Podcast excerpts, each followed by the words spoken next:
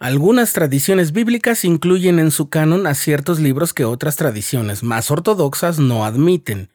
Mi nombre es Rafael y en esta ocasión te doy la bienvenida a este episodio dedicado a los llamados libros apócrifos de la Biblia. Esto es el programa diario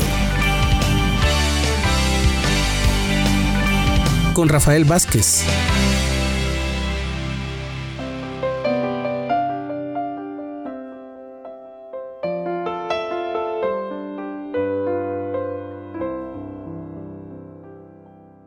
Tras haber traducido el libro de Mormón y poco después de la organización de la Iglesia de Jesucristo de los Santos de los Últimos Días, el profeta José Smith recibió el mandamiento de hacer una revisión de la Biblia, es decir, elaborar una traducción inspirada en la que restauraría las verdades y principios que había perdido en su paso a través de las generaciones durante el periodo de apostasía. Y en eso se ocupaba el profeta en marzo de 1833, en Kirtland, cuando se topó con los escritos antiguos que se conocen como libros apócrifos y no sabía si debía traducirlos también, de manera que se dirigió al Señor y recibió la instrucción que conforma la sección 91 de Doctrina y Convenios.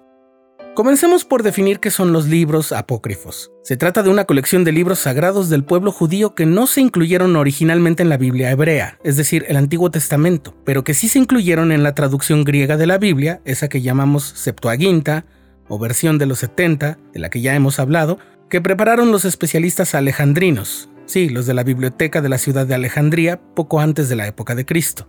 Se sabe que cuando los primeros cristianos compilaron los libros de la Biblia siglos más tarde, incluyeron los libros apócrifos como un apéndice porque algunos de ellos se ubicaban históricamente en el periodo intertestamentario, es decir, en el tiempo que pasa después de Malaquías y hasta el nacimiento de Cristo. Algunas religiones cristianas consideran estos libros apócrifos como escrituras y les llaman deuterocanónicos, lo que quiere decir canónicos de segundo orden, pero hay otras religiones cristianas que no creen que sean escritos inspirados. Volviendo a José Smith, el ejemplar de la Biblia que estaba usando para elaborar la versión inspirada contenía los libros apócrifos del Antiguo Testamento. El Señor le dijo al profeta José que en general los libros apócrifos se habían traducido correctamente, pero que contenían interpolaciones incorrectas, es decir, había textos insertados o modificados con cosas que no eran inspiradas le dijo que no era necesario que los libros apócrifos fueran traducidos, pero que todo aquel que estuviera iluminado por el Espíritu se beneficiaría de su lectura. Estos libros apócrifos o deuterocanónicos son muchos en número. Hoy mencionaremos solo unos cuantos de todos los que pueden contener un valor significativo para los lectores santos de los últimos días. El primer libro de Esdras contiene un relato de las reformas religiosas de Josías y la historia posterior hasta la destrucción del templo en el año 588 a.C. Sí, la destrucción profetizada por Jeremías y Ley, el profeta del libro de Mormón.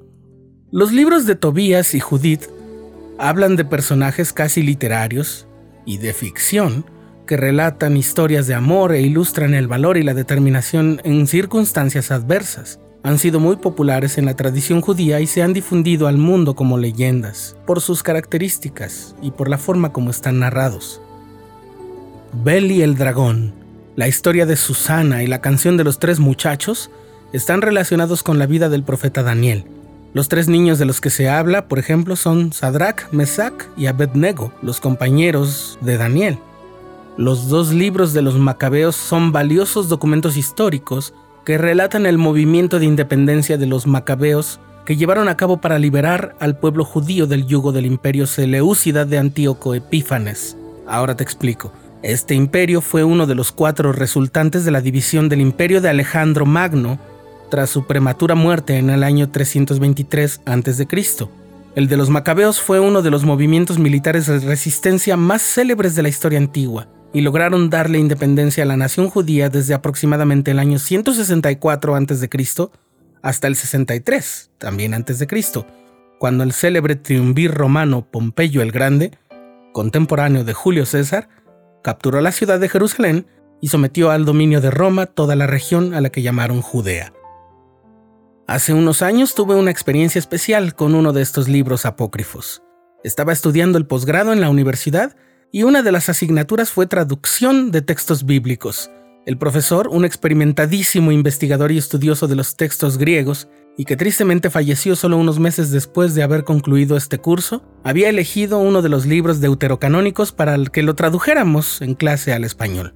Se trataba del libro de la sabiduría de Salomón, un escrito en forma de alabanza a la sabiduría y que condena a aquellos que deliberadamente la rechazaron, especialmente dirigido a los reyes y gobernantes de la tierra. Muchos creen que no fue escrito por el rey Salomón, sino que data del siglo I después de Cristo y muestra rasgos de la influencia de la filosofía griega. Los pasajes más bellos son los que contienen la descripción del hombre justo y la imagen de la sabiduría. El objetivo del libro es advertir a los judíos exiliados en Alejandría contra el abandono de la religión de sus padres, y se afirma que la sabiduría de Dios, es decir, el temor de Jehová, es la base de la verdadera felicidad. Fueron sesiones largas y de mucha instrucción, y la lentitud, el diálogo y el cuidado con que avanzábamos al traducir me hizo valorar aún más el milagro de la traducción del libro de Mormón. Existe además otro grupo de textos apócrifos que son los múltiples escritos sobre la vida y enseñanzas de Cristo y de sus apóstoles. La mayoría de ellos se han llamado evangelios, pero José Smith no estaba hablando de ellos cuando preguntó al Señor, porque en realidad no los tenía a la mano. Quizás el Señor sí se haya referido a ellos también. De cualquier forma, la directriz puede ser la misma. Se deben leer con mucho espíritu de discernimiento. Vamos, se alienta a los hijos de Dios a buscar conocimiento tanto por el estudio como por la fe, como dice Doctrina y Convenios en la sección 88.